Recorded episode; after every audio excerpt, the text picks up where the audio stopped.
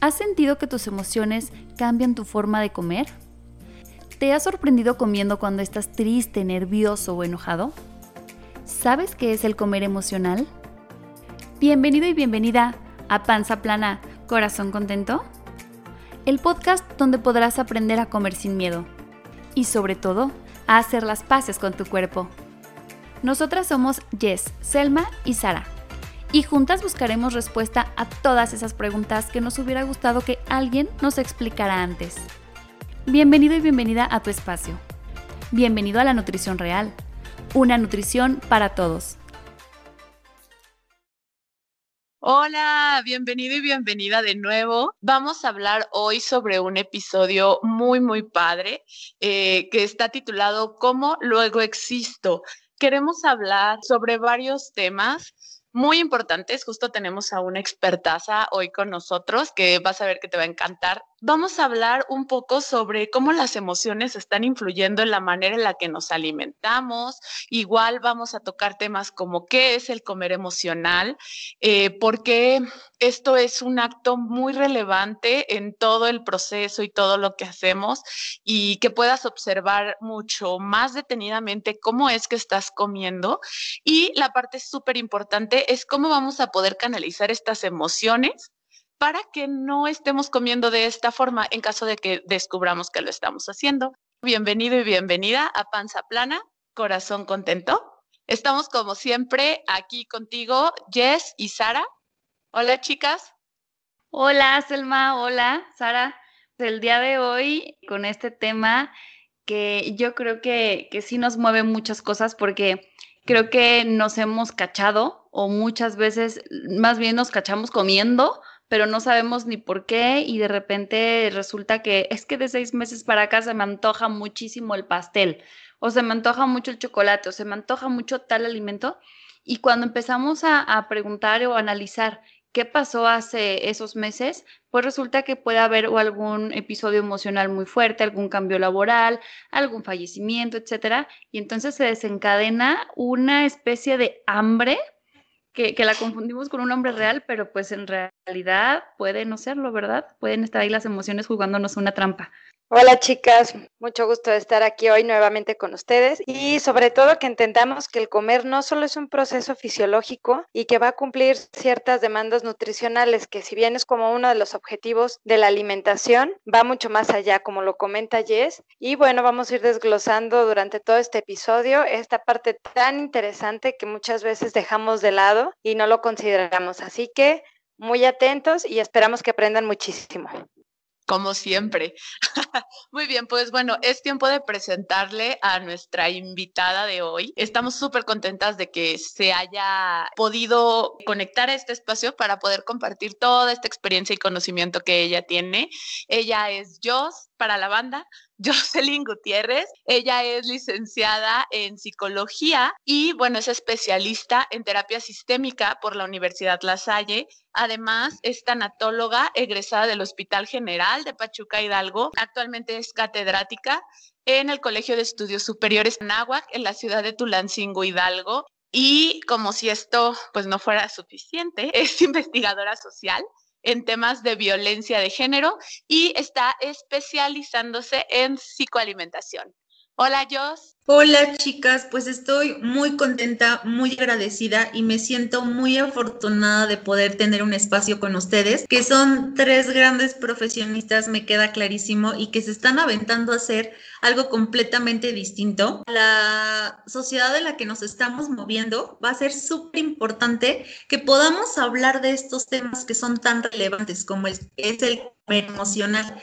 Entonces me siento muy dichosa, chicas, y espero que podamos ser de grande gran bendición para todas las personas que nos puedan estar escuchando. Muchas gracias de verdad por la invitación. No, no, no, al contrario. Entonces, pláticanos, Jos. Mira, justo como comentábamos al inicio del, del episodio, tenemos como esta parte de estarnos preguntando si en realidad las emociones influyen la forma en la que comemos, ¿no? O sea, yo creo que sí, a más de uno de los que nos están escuchando, nos ha pasado que de repente, ay, estoy un poquito estresada o estoy un poquito estresado y elegimos o más cantidad de alimentos u otro tipo de alimentos. Y el tema es que no siempre lo tenemos consciente. Y luego también está como la parte de que, híjole, estamos en dietas constantes la mayoría y solo creemos que depende exclusivamente de la parte de yo poder controlar lo que estoy comiendo sin verlo como desde una perspectiva global, ¿no? Correcto. Me parece sumamente importante mencionar que las emociones son parte de nosotros, que todos nosotros somos seres emocionales y que no existen ni las emociones buenas ni las emociones malas. Finalmente, cada una de ellas tiene una función y es una función importantísima en nuestro, en nuestro quehacer diario. Entonces, ¿qué pasa o qué influencia tiene de pronto las emociones en nuestra manera de comer? Yo diría que 100% influyen nuestras emociones en tan solo elegir nuestros antojos, por ejemplo, porque nuestras emociones siempre están resaltando. Entonces, la manera en la que hablamos, en la que nos movemos, en la que nos comportamos, tiene que ver constantemente en lo que estamos sintiendo y cómo le estamos dando un significado. Que este proceso lo conocemos como percepción, ¿no? Como esta capacidad que el ser humano tiene de darle significado a lo que vive. Entonces, al ser un momento tan importante como el comer, es lógico que pensemos en que está lleno de emociones y de carga emocional. En este punto, Chicas, es súper importante que primero descubramos cuáles son nuestras emociones y aprendamos a ponerle nombre para entonces sí después saber de qué manera están influenciando en mi vida. Porque comúnmente decimos o asociamos el miedo, la ira, ¿no? Con emociones negativas y no siempre tiene que ver con lo negativo. La respuesta que nosotros damos, esa sí se puede convertir en perjudicial para nosotras, pero no tendría nada que ver con ser positivo y negativo. Entonces, como para empezar, me gustaría como arrancar con este punto. ¿Eres un ser emocional? Tus emociones son, naciste con ellas y no las podemos evitar, son necesarias. Tienen una función específica. Por ejemplo, el miedo, el miedo es protector, ¿no? Pero lo asociamos con algo equivocado. La ira, la ira te permite salir huyendo cuando es necesario porque el cuerpo lo recibe como un peligro. Entonces, claro que ante situaciones se te van a activar estas emociones. El comer lo tenemos que ver entonces como una opción para sostener nuestro existir, que esto, esta frase yo la hice, la hice mía desde el momento en el, que, en el que una profesora se atrevió a decirlo. Yo ahí cambié mi forma con la que me relacionaba con la comida, por ejemplo, desde mi oración antes de comer. Yo agradezco los alimentos y me permito conectarme con alguna de mis emociones. Por ejemplo, en esos momentos puedo estar como alegre. Ahora, después de conectarme con este emoción, pues me conecto con mis alimentos, que es como lo más importante, poderte conectar con ellos. Entonces los agradeces y te haces consciente entre esto de que los alimentos son una de las fuentes que van a sostener tu existir. Y digo una, porque somos muchas más cosas que solo la comida. Entonces sería como muy interesante ir como abordando esta parte de soy un ser emocional y qué hago con mis emociones. ¿Qué tipo de función le estoy dando? Sabes que yo creo que has mencionado algo súper importante de, de, que no estamos acostumbrados a reconocer nuestras emociones. Ese es el primer paso y es el más difícil. ¿Cuántas veces no te preguntan cómo estás? Bien, ¿cómo estás? Más o menos mal ya está, hasta ahí. Y realmente hay un mundo de cosas que podemos estar eh, sintiendo, pero no lo sabemos identificar. O el clásico es que estoy como rara, como que me siento raro y creo que es un problema pues bien importante ligado a lo que dice Jess, a mí me gustaría preguntarte en qué parte reprimimos las emociones, o sea, cuando desaprendemos algo que es como muy natural y que lo vemos en los niños. La situación, Sara, es que nunca nos han enseñado a reconocer nuestras emociones. Hemos, tenido como una educación bastante complicada. Por ejemplo, eh, no te vayas a caer o sea, no te vayas a caer, ¿no? Porque en lugar de decir no te vayas a caer, le dices ten cuidado, por ejemplo. Entonces estamos ligados como siempre estar hablando en términos negativos. Yo recuerdo mucho que a mí me pasaba que me decían, si no te fijas al cruzar, te van a matar. Entonces ya saben, ahora soy como bien condicionada y entonces, aunque sé que voy en un bulevar que va para solo un carril, yo volteo para ambos lados.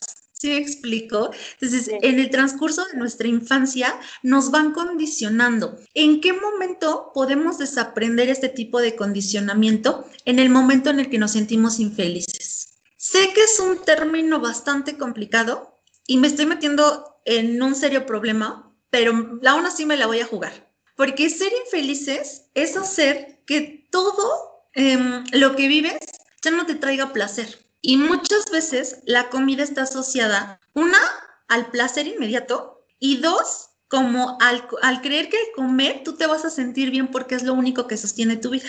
Entonces, ¿en qué momento nos vamos a dar cuenta que algo no está bien con nosotros? Porque hasta las actividades más básicas como tomar una ducha o comerte un pan tostado o comerte una rebanada de pastel, ya lo hagas de manera inconsciente. No te des cuenta. No sé si en algún momento a ustedes les ha pasado que están comiendo y de repente vuelven a agarrar una tortilla y tienen una tortilla al lado, no se la han acabado. Ya se acabaron la comida y, y, y, ustedes preguntan, oye, ¿no tenía más mi plato? ¿O dónde dejé mi taco? Yo creo que a todos en algún momento nos ha pasado. Eso quiere decir que estamos desconectados de nuestras propias necesidades. Eso es como un, una señal que yo diría que nos puede dar o indicar que tenemos que empezar a desaprender y que la forma en la que nos estamos comportando no siempre resulta la más saludable para nosotros. Yo siempre he dicho que cómo sabes que estás tomando una buena decisión cuando sientes paz. Cuando no sientes culpa, cuando no sientes remordimiento, cuando no sientes angustia, cuando no te invade el miedo, en esos momentos nos tendríamos que preguntar si está haciendo funcionar la forma en la que estoy llevando mi vida.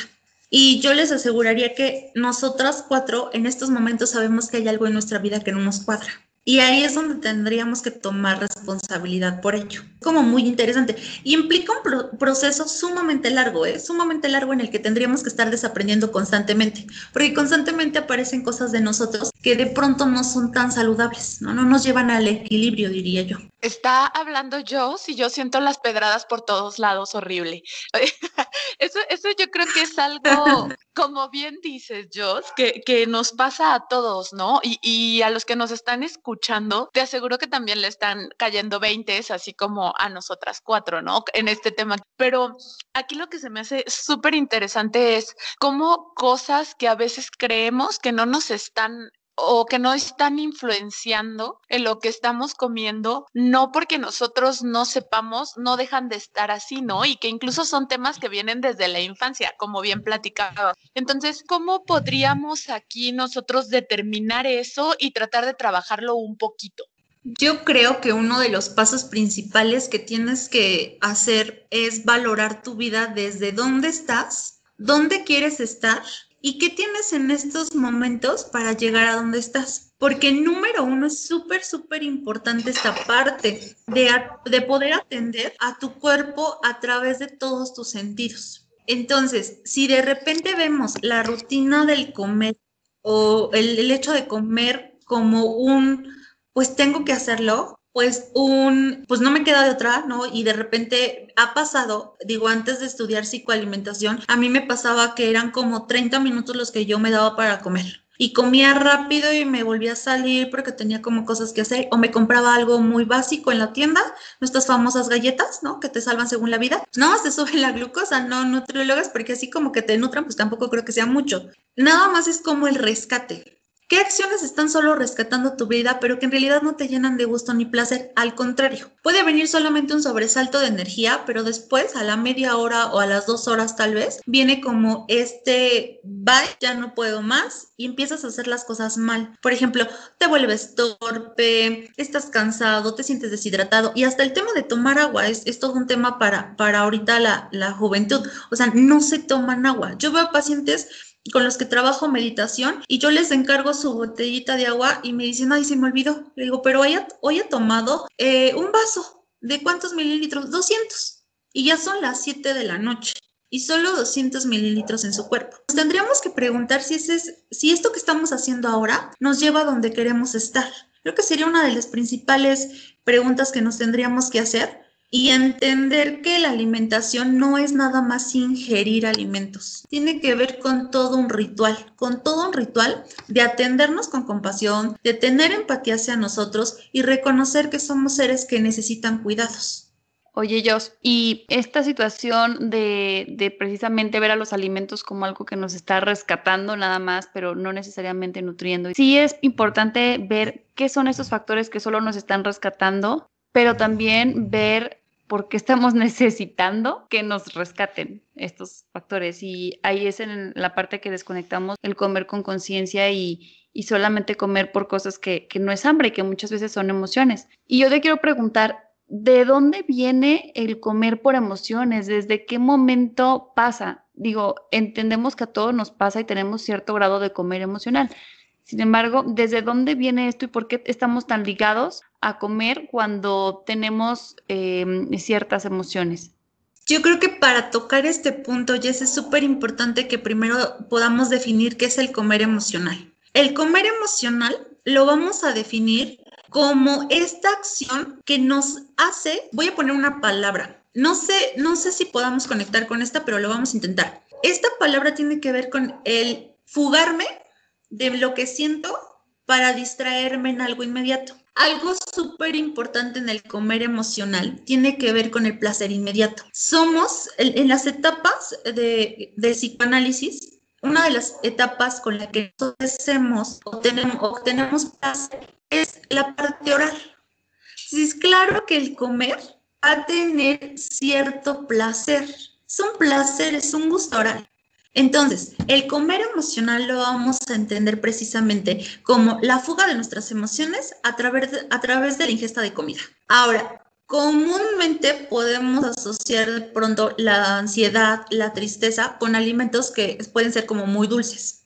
La rabia, la ira, la vamos a asociar mucho con alimentos que podamos destruir. Aquí la situación es que sea como un escaparate. O sea, en el momento en el que yo estoy estresada, como lo decía hace rato Selma, estoy estresada y pues lo primero que pienso es en llegar a mi casa, irme corriendo al refrigerador y ver qué encuentro. O llegué sumamente triste porque las cosas no salieron como yo quería con mi pareja en mi trabajo. Entonces lo primero que pienso es comer en cosas grasosas sí hay una necesidad mm, del ser humano de ser apapachado. Sí es cierto, sí existe. Y el apapacho muchas veces viene por la comida. Y esto también es un tema cultural, porque mamá te calmaba con un dulce. Vas al doctor y el dulce y el doctor te regala el dulce, la paletita de bien aguantaste, ¿no? Qué valiente. Y ahí está tu paletita. Es un reforzador. La comida se convierte en un reforzador por mucho tiempo, y es algo de verdad que, que, hemos tratado de ir corrigiendo en casa, pero por mucho tiempo veíamos los cumpleaños como el, ¡hey, sí, va a haber mucha comida! Y el pastel grandote de chocolate que no puede faltar. Y entonces asociábamos las fechas importantes con comida. Entonces, también para entender el comer emocional, tendríamos que entender los significados que tiene nuestra familia. ¿Qué significa la comida en tu familia? ¿En qué momento tú sientes un alivio a la hora de comer? Porque lo que está pasando aquí es que no estás administrando tus emociones. No las estás administrando y para no administrarlas, pues voy y busco una fuga, que yo le pondría, ¿no? Como este, este término, una fuga. ¿Y cómo? ¿Por qué? Porque entonces me concentro en el placer inmediato que se siente comer, porque estoy finalmente en una zona que es placentera. Y de esta manera ya no tengo la responsabilidad de poder en siento y de dónde vino. Porque aparte aquí hay una parte neurológica súper importante. Nuestro cerebro está dividido en tres. Es el cerebro reptiliano, que compartimos con todos los reptiles, donde están todos los instintos, ¿no? todas las pulsiones. La otra parte es, el sistema límbico, que se evolucionó y que compartimos con los mamíferos. Este evoluciona para llenarnos de emociones, es ahí donde pasan todas nuestras emociones, es como el filtro. Y bueno, están más ahí originados el hipotálamo, la amígdala, pero toda la función del sistema límbico es administrar nuestras emociones. Y la última capa que se nos desarrolla es la neocorteza, que es justo la parte de atrás de nuestra frente. Ahora, ¿qué pasa cuando nos vamos a comer por emociones? Cuando buscamos la comida para sentirnos mejor y no para hacernos responsable de lo que sentimos. Lo que pasa es que neurológicamente estamos activando la parte instintiva, que sería el cerebro reptiliano. Obviamente todo es instintivo. Para que te digas, a ver, Jocelyn, o sea, te estás comiendo casi un bote de helado. No es, no es este, referencia, o sea, estoy contando una anécdota. Yo podría en esos momentos no racionalizar y decir, no, no necesito el bote de helado completo. Pero no lo hice porque estoy en mi parte instintiva y me tragué todo el bote de helado. Y después viene la culpa con que, ching, pues es que sí fue mucho, fue mucho helado. En mi caso, la culpa me duró, ¿qué les digo? Cinco minutos. Pero andaba con mi cuchara para todos lados, ¿no? Súper feliz de no haberme hecho responsable de lo que yo, Jocelyn sentía en esos momentos. Tendríamos que ver por qué tengo un bote de helado en casa y por qué cada que, se, que me siento triste, enojada, voy y recurro a mi bote de helado. Es como el alcohol que todas tenemos ahí en la casa. No nos hemos cortado, pero sabemos que en algún momento nos vamos a cortar y ahí está. Entonces es súper interesante ver qué tenemos, qué quiero y cómo me estoy tratando emocionalmente. Porque si lo estoy haciendo con muy poca responsabilidad, entonces yo les diría que vamos a estar cayendo no solamente en el comer emocional, podemos llegar a tener una adicción y podemos llegar a tener atracones. Se nos puede desarrollar muchas más cosas y que son problemas que ahora no solamente van a requerir un especialista, ¿no? sino van a requerir más. Y tampoco te va a gustar que varios especialistas no te vayan quitando como la venda de los ojos, porque aparte nada hacemos a la fuerza, ¿no? El paciente va dando las pautas para que nosotros intervengamos. Entonces va a estar súper interesante ver cuáles son los significados que tienes con la comida, qué emociones son las que no te gusta administrar y de las que no te quieres hacer responsable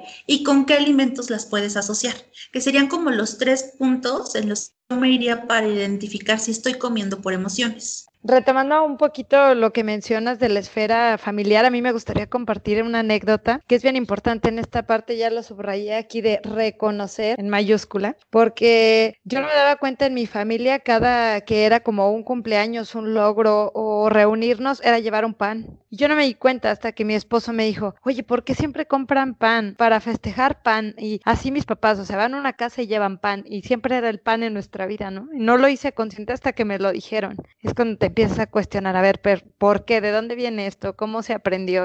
Sí, Sara, yo creo que tiene que ver con todos los, los significados importantes que tenemos en casa, porque finalmente de los 0 a los 8 años se constituyen una personalidad. En esos ocho años, en esos primeros ocho años de nuestra vida, somos unas esponjitas. Y yo recuerdo que mis abuelitos llegaban con la caja de surtido rico a las casas, porque era el regalo como ideal. Los festejados nunca comían galletas, pero ¿qué tal los niñitos y me incluyo yo? Los niñitos andábamos felices con las galletas de los abuelos. Súper importante ir rescatando como qué creencias tengo que son heredadas. Esta idea de, por ejemplo, los domingos familiares, que vamos a sumarle también, chicas, el hecho de todos los estímulos que recibimos a, a acerca de la comida. Entonces, los domingos no puede faltar la coca, porque es unión familiar. O sea, no es la coca, es unión familiar. Obviamente en tu mesa tiene que haber una coca de 3 litros, aunque ahora ya cueste casi 50 pesos. Tiene que haber, porque es unión familiar. Ahí nos está diciendo que hay una necesidad escondida y que de pronto no hacemos caso. ¿Por qué necesito comida, por ejemplo? Salgo con mi hermana y le digo, ay, vente, te voy a invitar a comer. ¿Por qué no solo le digo, vente, vamos a caminar? ¿O por qué no le digo alguna otra cosa que no tenga que ver con comida? Es que en realidad los seres humanos estamos buscando conexiones. Nuestro pretexto ahorita puede ser la comida. Y digo pretexto ahorita porque igual y podemos andar buscando algún pretexto para conectarnos con alguien. Y en realidad no lo necesitamos cuando identificamos bien las emociones. O sea, yo puedo llegar a decirle a mi hermana, oye hermana, necesito un abrazo, me conecto contigo. Creo que también tendríamos que checar qué está girando en torno a la comida y qué está girando en torno a mis creencias que pueden ser, pueden ser de origen familiar.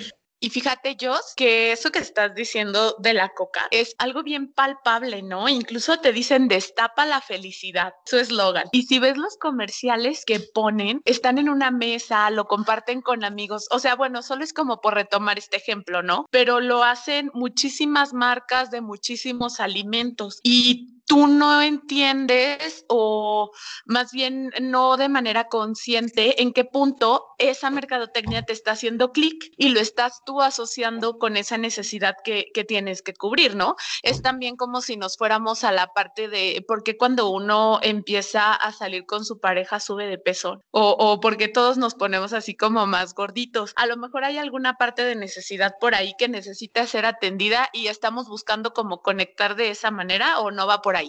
Sí, correcto, Mira, yo que veo parejas en consulta, esto sí es muy real, o sea, suben de peso, suben alrededor de 10 y 12 kilos en el primer año de matrimonio. Y es tremendo, tremendo. Y estoy hablando de, de, esta necesidad de conectarse y también de huir, porque en el primer año de matrimonio es donde, ándale, ya no hay idealización, ándale, ya ronca, ándale, así se ve cuando se despierta. Entonces llegas a tu realidad que no es tan bonita de pronto como cuando éramos novios y entonces sí es cierto, hay una necesidad, por supuesto. Entonces sí es importante que nosotros aprendamos a identificar qué acciones están siendo de equilibrio en mi vida y qué acciones me están llevando a la tortura total. Suena muy fácil decirlo ahorita, pero es uno de los pasos más complicados que puede hacer el ser humano. Desde el paso para agendar la cita con la nutrióloga, con el nutriólogo, y desde el paso para agendar la cita con el psicólogo o la psicóloga. O sea, son pasos que pudieran parecer simples, pero en realidad no, son muy complejos. Yo lo que mencionaría acá es que pudiéramos aprender primero a identificar nuestras emociones, y paso número dos, a identificar nuestras necesidades. ¿Qué necesidad tengo? Existen las necesidades fisiológicas y, pero por supuesto, que el hambre se siente, pero ¿dónde se siente? Si este sí es un proceso de educar a, la sociedad para que no caigan en la inmediatez. Somos eh, una sociedad que está constantemente buscando lo rápido. Y yo les puedo decir, y yo creo que Cel, tú me vas a decir que, que sí a esto, de, por eso se crearon los modelos breves de terapia, porque la gente ya no quería pasar cuatro o cinco años en terapia, y qué aburrido. Quiero, quiero como rapidísimo la solución y que vaya fluyendo rápido y que encuentre la, la solución rápido. Eso nos ha llevado a que lo llevemos a todos nuestros sentidos de la vida. Quiero dejar de sentir tristeza porque me dejaron plantada. Voy y como una bolsa enorme de papas, que si te las comes con atención plena, vas a ver que sabe a puro almidón y guacala. Ya no las vas a querer probar. también es anécdota, también es anécdota. Entonces, sí pasa y pasa mucho. Es súper importante entonces que podamos saber cuáles son mis emociones, ponerles nombre y después identificar mi necesidad, que es una de las tantas estrategias que de pronto vamos a, vamos a hablar acá, yo estoy segura. Pero sí es importante saber que la comida no solamente es tu primera puerta a sentir gusto o a sentir alivio, porque no estás quitando el problema de raíz, solo estás anestesiando. Y la anestesia llega un momento en el que se quita y vuelve a surgir el dolor.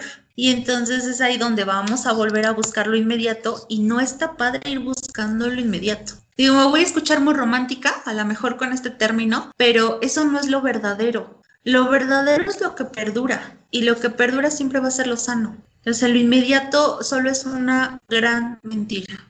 ¿Sabes qué pasa mucho, Jos? Ahorita que comentabas de lo complejo que es, pues sí son pasos, la cita al psicólogo, el nutriólogo, etcétera. Creo que hay mucha confusión porque cuando te das cuenta que estás comiendo mucho y tal vez se refleje en tu peso o en tu imagen corporal, primero acudes al nutriólogo y acudes por el problema aparente que es el peso y digo aparente, entonces llegan dicen es que quiero perder peso y la verdad es que como mucho, pero no me quites mi coquita, ni mi panecito. Incluso es un, super foco rojo porque ya hasta adoptamos a la coquita y es mi coquita y es mi momento. Y en consulta de nutrición, cuando aplicamos eh, algunas de las técnicas de psicoalimentación donde podemos indagar un poquito más acerca de la necesidad de fondo, pues terminamos canalizando a psicología, ¿sí? Para poder trabajar de la mano. Y realmente el primer paso debió haber sido el psicólogo, sin embargo, por esta desconexión emocional que hay, no lo identificamos. Y ya cuando nos vemos al espejo, decimos, chin, necesito ir al nutriólogo. ¿Te ha pasado, Jos, que llegue algún paciente con esta necesidad clara de decir, se me hace que estoy comiendo por emociones? Sí, por supuesto, justamente con esta nueva modalidad que estamos adquiriendo muchos de nosotros, que es la modalidad en línea, justamente llega a mi consultorio una chica de 19 años de edad con un problema de, alimentación. Y quiero decir un problema de alimentación con que no hay control, control para los alimentos. Ella está presentando ciertos atracones y, como para definirlo rapidísimo, pues recordemos que un atracón es comer gran cantidad de comida en poco tiempo. Entonces, esta chica, hay algo importante que yo lo veo y ella me dice, yo no hacía eso. Yo no comía así, pero llevo más de un año encerrada y no sé estar en mi casa que es justo lo que nos va a pasar ahora con todo esto que estamos viviendo. Nos estamos reclutando y una de las primeras vías para sentir menos dolor, pues sí va a ser el comer. Ahora, estos pacientes que tienen como estas mm, situaciones sí requieren primero, sí el especialista o el psicólogo, ¿para qué? Una, para que puedan encontrar los pensamientos que están alimentando esta, este exceso de ingesta de alimentos. Entonces, ¿qué, ¿qué estoy pensando que me lleva al refrigerador y comer? ¿Qué representa para mí? ¿Cómo lo estoy reforzando? Porque constantemente estamos reforzando nuestras conductas. Entonces, sí es súper importante que en estos pacientes los llevemos a un cambio primero de estructura o esquemas de pensamiento y que identifiquen si su problema sí es un comer emocional o si su problema tiene que ver con alguna situación que les está generando malestar y que sea desde su infancia tal vez, o que sea una ruptura amorosa, una pérdida, porque por ejemplo, ahorita también están llegando muchos pacientes que han perdido, muchos pacientes, hija, que, pues, que han perdido a familiares por esto de, de COVID, llegan y pues el arma perfecta es comer, es comer y si llegan a consulta primero con nosotros y entonces empezamos número uno a despedir a su familiar. Porque una característica elemental de estos duelos es que no se despiden y eso vuelve mucho más crónico el proceso.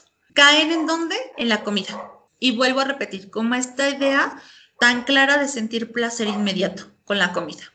Lo asocian mucho a la comida pues de su familiar o de, su paciente que muere por esto, lo asocian mucho con esto de estoy encerrado y no sé qué otra cosa hacer y la comida ahí está, me parece una gran tentación. Y aunque acuden primero con el psicólogo, es súper importante que después se vayan con ustedes los nutriólogos. Súper importante. No podemos solamente trabajar nosotros. Sí podemos hacer o cómo podemos apoyar al paciente antes de llegar con los nutriólogos es aclarándole los pensamientos. ¿Cuál es en realidad tu malestar?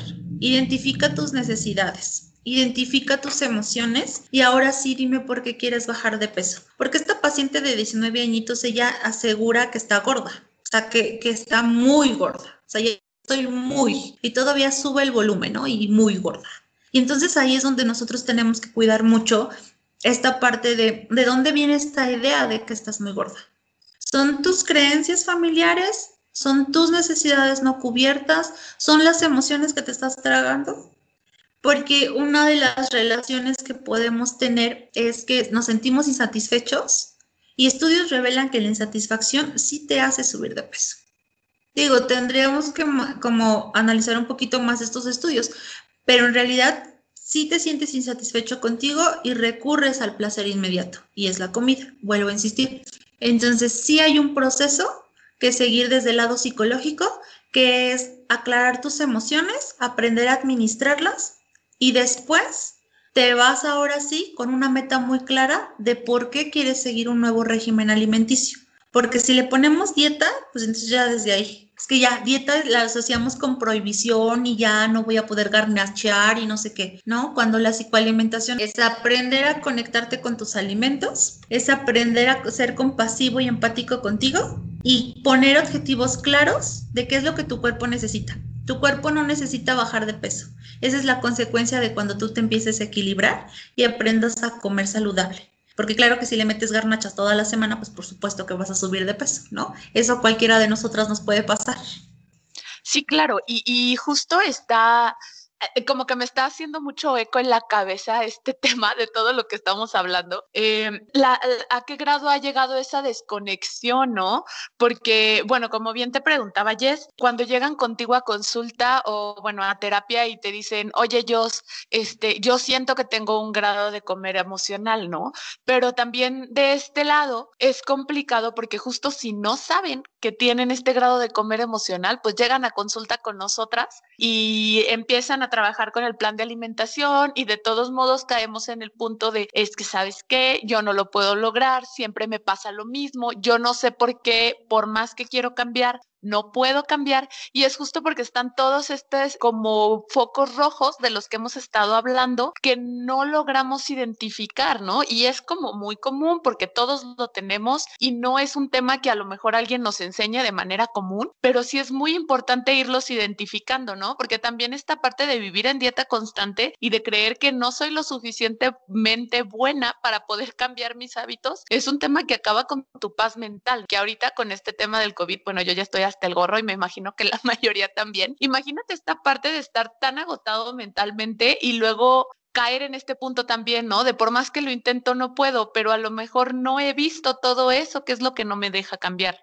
Correcto, y me parece que lo has dicho de una forma muy bonita, Cel esta parte de qué es todo eso que no me deja avanzar. Y, tenemos como del otro lado otra situación que a mí, ahorita con todo lo que me estás diciendo, Cel, yo creo que tiene que ver muchísimo también el otro extremo que tenemos. Como no me siento parte de algo, como tengo necesidades no cubiertas emocionales, entonces voy por la vida buscando dónde encajar. Y esto puede ser como varios grupos. O encajo en los gorditos de mi familia, porque aparte así se dicen. O sea, los gorditos, somos los gorditos de la familia. No es que pues, todos somos así. Entonces, como que justificas tu estado. Aunque sepamos que esa condición no es saludable y no te viene bien. Pero pues es que todos en mi casa somos gorditos. Y del otro lado está como el querer pertenecer a los fit que ahora es un término que se puso como muchísimo de moda, una vida fit.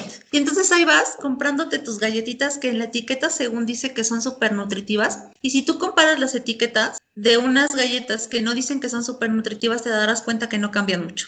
Pero entonces nos estamos yendo por la pertenencia a algo yo quiero, yo quiero convertirme en sana, entonces dejo de comer de tomar azúcar, dejo de, comer pan, dejo de comer tortilla, ¿no? Con esta idea que los mexicanos tenemos de que la tortilla engorda. Em, pero bueno, entre muchas otras ideas que corren alrededor de nuestra cultura alimentaria. Pero ¿a dónde voy con esto? Es que existen extremos y todo en exceso resulta ser malo.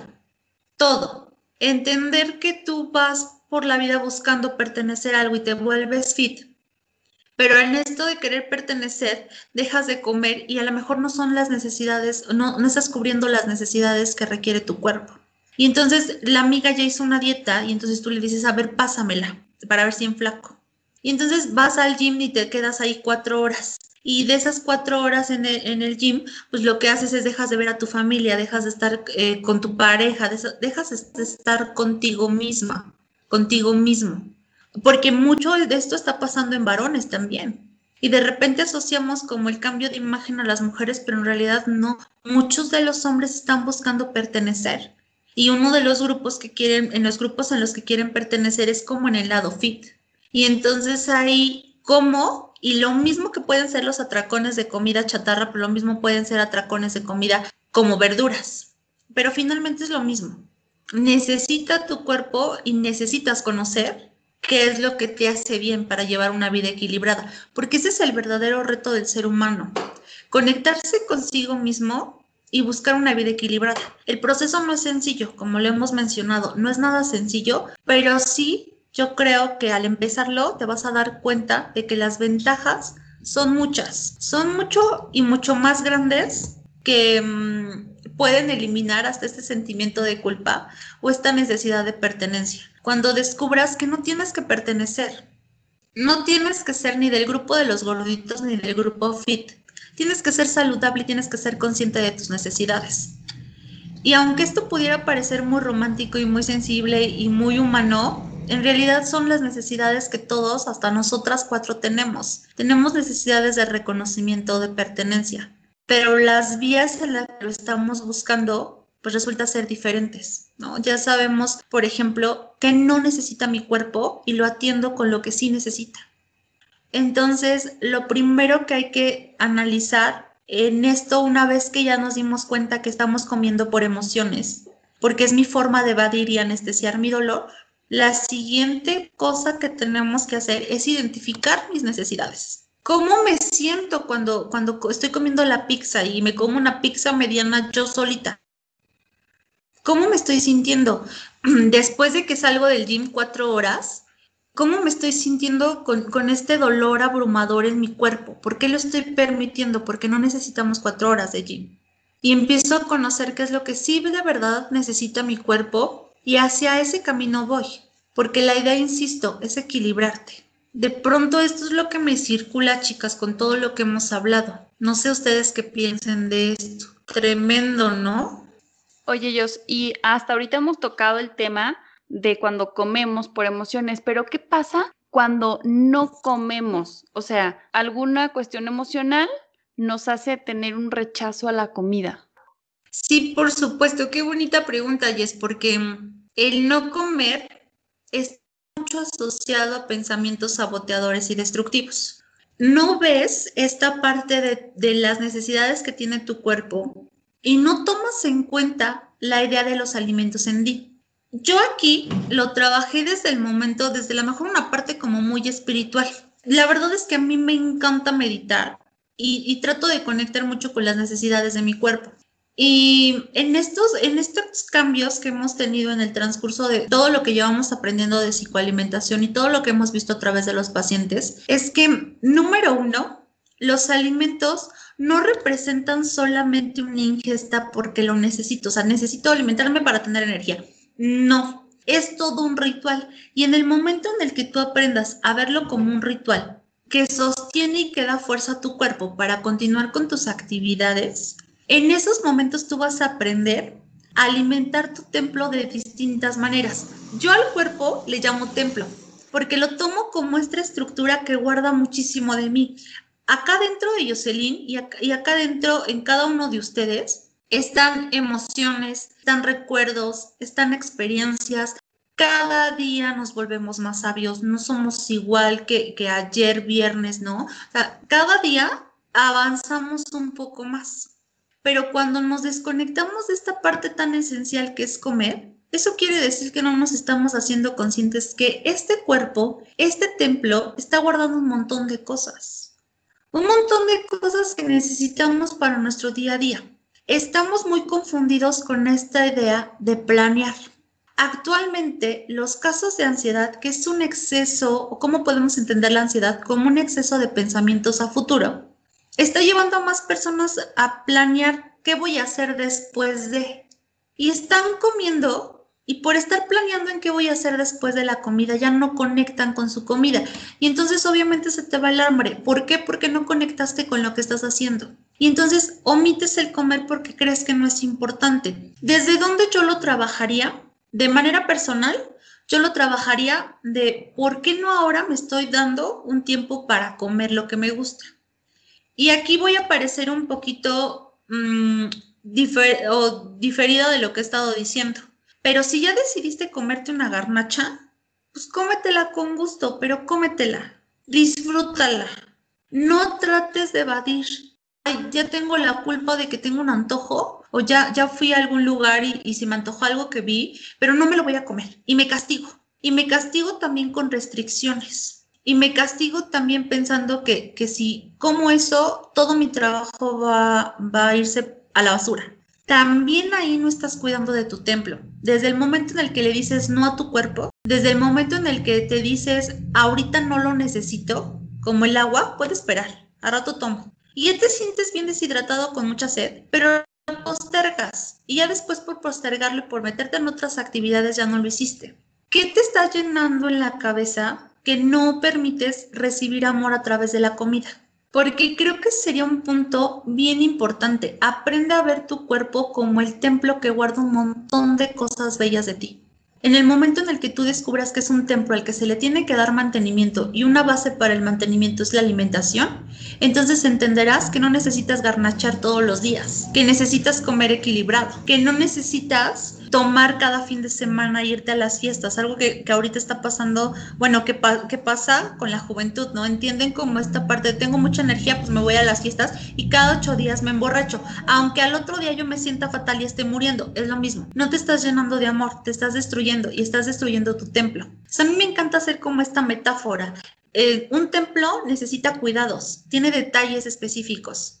¿Qué tengo yo en mi vida que puede hacer que este templo sea cubierto, sea cubierto con amor, sea cubierto con empatía. No son las restricciones, no funcionan. Las restricciones nunca van a funcionar, sino primero entendemos que el cuerpo, que es nuestro templo, necesita darle mantenimiento para que sostenga todos los planes y proyectos que tú tienes. ¿Qué tienes ahorita en tu vida que lo puedes sostener de una manera saludable y equilibrada?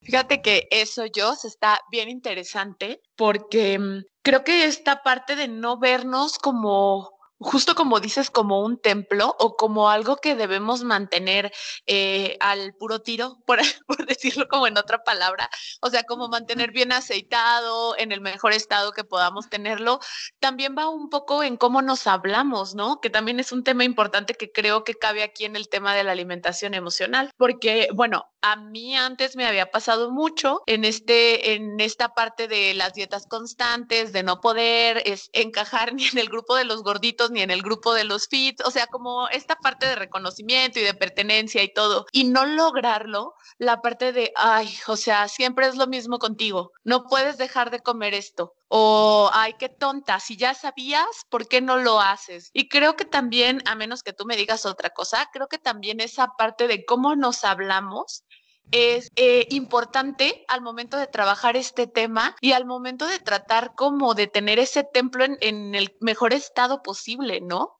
Qué bonitos el... Me encanta platicar con ustedes porque son increíblemente buenas para hacer preguntas bien interesantes y soltar el tema en la mesa. Me encanta.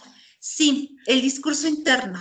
¿Qué me estoy diciendo? ¿Qué constantemente me estoy diciendo? Si me estoy reprochando constantemente cualquier errorcito que tengo, cualquiera, pues obviamente lo que estoy haciendo es llenarme de odio hacia mí misma.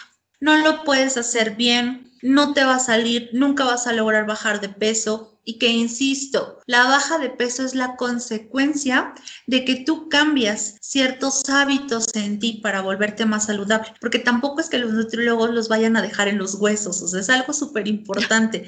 Te va a decir hasta aquí y esto es lo que necesitas para estar equilibrado. O sea, no, si, si, si buscamos cómo ir al nutriólogo para que nos dejen los huesos, o nos deje así súper flacas, súper, súper flacas, cuando a lo mejor ni siquiera es, es nuestra nuestra, nuestra herencia, no lo sé, no sé cómo se puede decir ahí, ahí apóyenme, pero pues parte de tu, pues no es, no es parte de ti, o sea, creo que tendríamos que conocer primero pues, cuál es la, la, situación que tienes, por la que acudes, también pues qué es lo que necesita tu cuerpo. Entonces, número uno, no pensar que ir al nutriólogo nos va a dejar en los huesos o nos va a dejar súper flacas, pesando hasta menos de lo que deberíamos de pesar. Eso es un error. Otro error que podemos comentar desde nuestro discurso interno es creer que el psicólogo te va a dar las soluciones a todos tus problemas. Esto es negativo. Tache ponte tache ahí. No te va a decir ni te va a poner la solución a tu vida, no. O sea, acá lo que se hace es con lo que tú nos das a los terapeutas, nosotros te lo regresamos ordenado y funcional. Con lo que tú quieres trabajar, con lo que tú quieres alcanzar y lo que necesita tu cuerpo, yo te voy a ir ayudando en este, en este camino. O sea, yo te acompaño. De pronto lo que escucho con mi nutrióloga, por ejemplo, ¿no? Este, y te va acompañando en esto y vas entendiendo que esto es un proceso de paso a paso pero que mucho de lo que va a reforzar es cómo te hablas. Ya cometiste un error y yo creo que muchas personas que nos, que nos van a estar escuchando, que nos están escuchando, van a identificar esto. Ya cometiste un error y cómo lo trabajas. Para empezar hay que trabajarlo desde adentro. Identifica cuál fue el error que cometiste. Identifica cuatro o cinco porqués. Ahora, identifica cómo te puede ayudar esto más adelante. Es decir, este, esta situación que tú crees que es un error, ¿cómo es que te vuelve más sabio para el día de mañana no cometerlo? Porque si no trabajas con este discurso interno, activando tu zona racional, que es la parte de atrás de tu, de tu frente, no vas a llegar a algo racional. ¿Cómo se activa? Hazte preguntas. ¿En qué momento caí? ¿Por qué ya no seguí el régimen alimenticio? ¿Por qué ya no fui a mi sesión con la psicóloga, con el psicólogo? ¿Qué fue lo que pasó que me desmotivó? Entonces empezamos a preguntarnos cosas, no manera como de eres una tonta, nunca te va a salir, nunca vas a poder tener el cuerpo que tú quieres, eh, nunca vas a poder ganar esos músculos que tú quieres, porque ahora a los hombres se les ha metido mucho a la idea de tener una super espalda. ¿No? Y entonces esos son los hombres guapos, los de la super espalda, aunque se vean graciosos por la cabecita chiquita y la super espalda. No sé, se me vino a la mente ahorita varios. Entonces, y te sientes guapo porque crees que así eres guapo y, y, no, tú tienes mucho más que ofrecer que un cuerpo. Tienes que cuidarlo porque es tu templo y guarda muchas cosas, pero no es lo primero que le vas a ofrecer al mundo. Lo primero que le vas a ofrecer al mundo son todas tus experiencias y eso te va a volver más sabio cada que tengas la oportunidad de interactuar con los demás. Entonces, el discurso interno sí tiene que ver muchísimo con la motivación intrínseca, que es esta fuerza que te va a impulsar a llegar a donde quieres. Si tienen o tenemos problemas con cómo nos hablamos, si ya en estos momentos estamos identificando que, oye, yo sí constantemente me estoy diciendo, eres una tonta, eres un burro, nunca vas a tener la espalda que quieres, nunca vas a tener las piernas que tú quieres, este, ese cuerpo es horrible. Si constantemente nos estamos hablando así, ojo, Aquí se está prendiendo un foco y es sumamente importante entenderlo. Tengo que reconciliarme conmigo.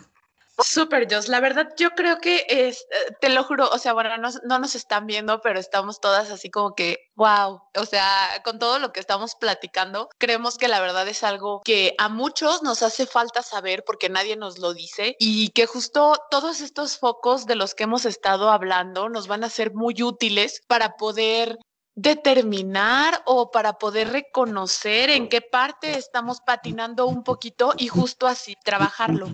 Para cerrar un poco, estuvimos hablando de cómo identificarlo, cómo es esta relación, todos estos procesos. Entonces, me gustaría que, que nos compartieras, bueno, a ti que nos estás escuchando, nos gustaría que yo nos pudiera dar alguna estrategia rápida que podamos aplicar como día a día para ver esta parte de identificar emociones y poderlo trabajar. Eh, obviamente no hay nada como acudir con un profesional, eh, pero eh, obviamente desde nuestras manos también está un poco el empezar a trabajar en esto, ¿no? ¿Hay, alguna manera rápida, Jos, de que podamos empezar a trabajar con este tema?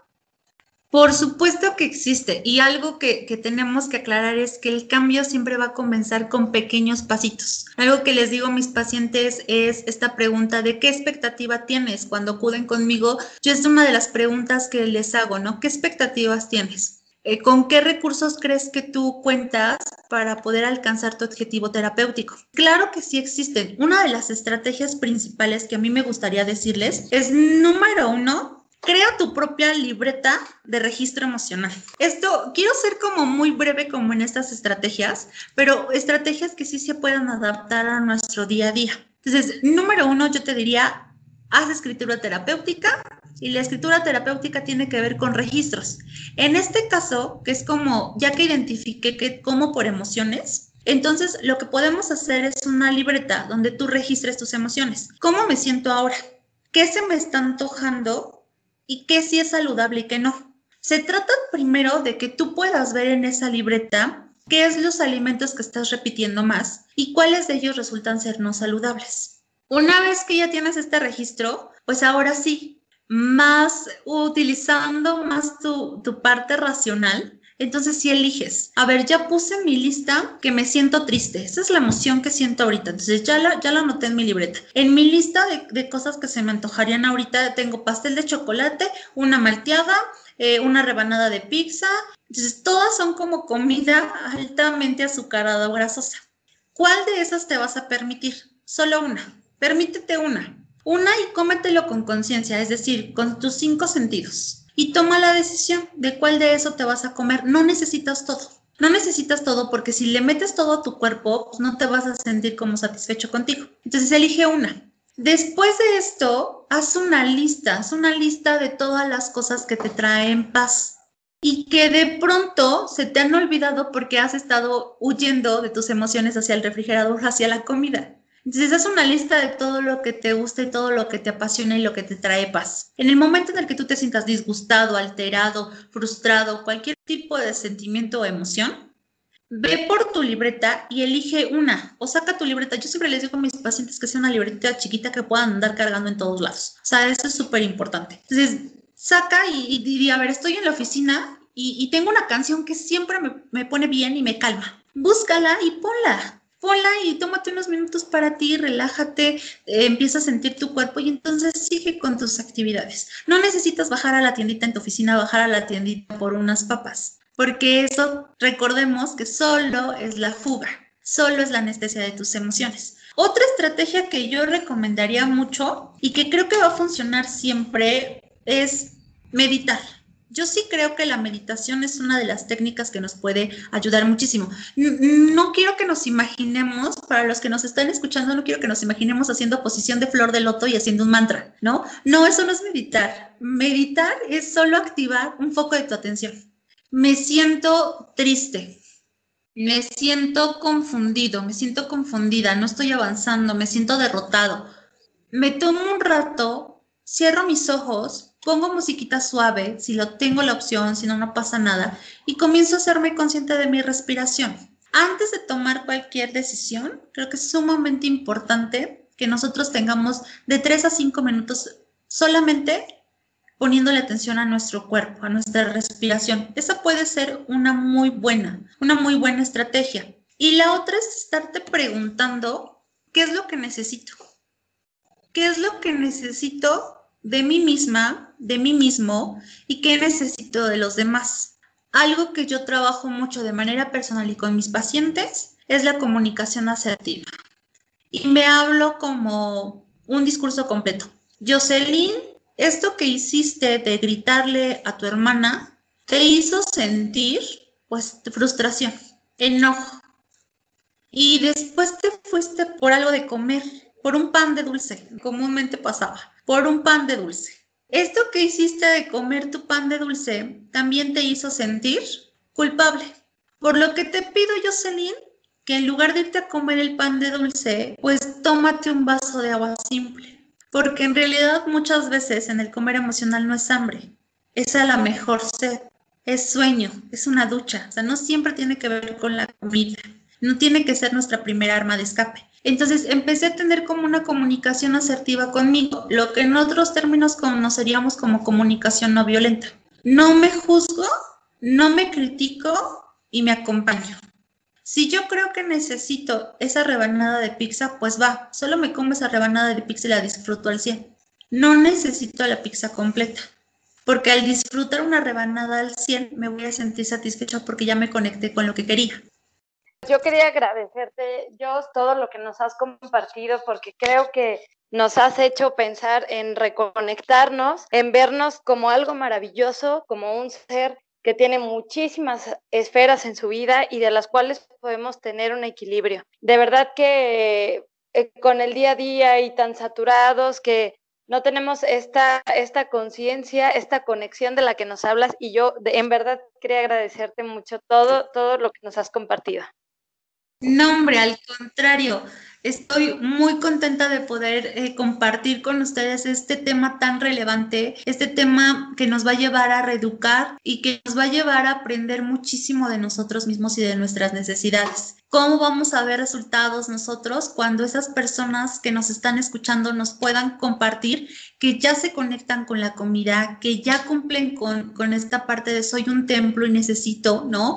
Y de no me juzgo, no me critico y me acompaño? Eso se va a reflejar en la forma en la que se hablan, en la forma en la que le hablan a los demás, porque eso también es parte importante, y sobre todo en la forma en la que se tranquilizan y no evaden emociones. Tiene que ser una conexión, una buena relación entre la comida y nosotros. Eso va a ser lo que mantenga nuestro templo pues al cielo. Muchas gracias a ustedes. Gracias a ti, Jos, por toda esta información que nos has compartido y bueno, para ti que nos escuchas desde casa, desde el trabajo, donde te encuentres, ojalá que hayas aprendido algunas cosas y sobre todo que eh, te preguntes si estás comiendo por emociones y, y, que de verdad te animes a empezar este camino que es el autodescubrimiento y poder analizar cómo es nuestra relación con la comida y de verdad que te garantizamos que vas a aprender muchísimo, vas a tener más paz y sobre todo que vas a tener eh, más conexión con tu cuerpo pues justo nos encantaría muchísimo que si sentiste este clic con todo lo que estuvimos hablando, que si tienes alguna otra duda o que si quieres que profundicemos mucho más en este tema, que la verdad es algo bien necesario, Estamos en Facebook e Instagram como Los Punto Nutrición y también nos puedes encontrar en nuestro sitio web como losennutrición.com. Y si quieres contactar a Joss para abordar mucho más a profundidad este tema y trabajar en esta parte del reconocimiento de todas estas emociones y cómo poder liberarte de todo este proceso, la puedes encontrar en Facebook como Consultoría Psicológica y Desarrollo Humano. Nos encantaría que nos escribieras con todas tus dudas. Bien, nos encantaría poder profundizar a futuro con Joss y tenerla acompañándonos en otro episodio del podcast. Muchas gracias. pues yo encantada, muchachas. Muchas gracias a ustedes.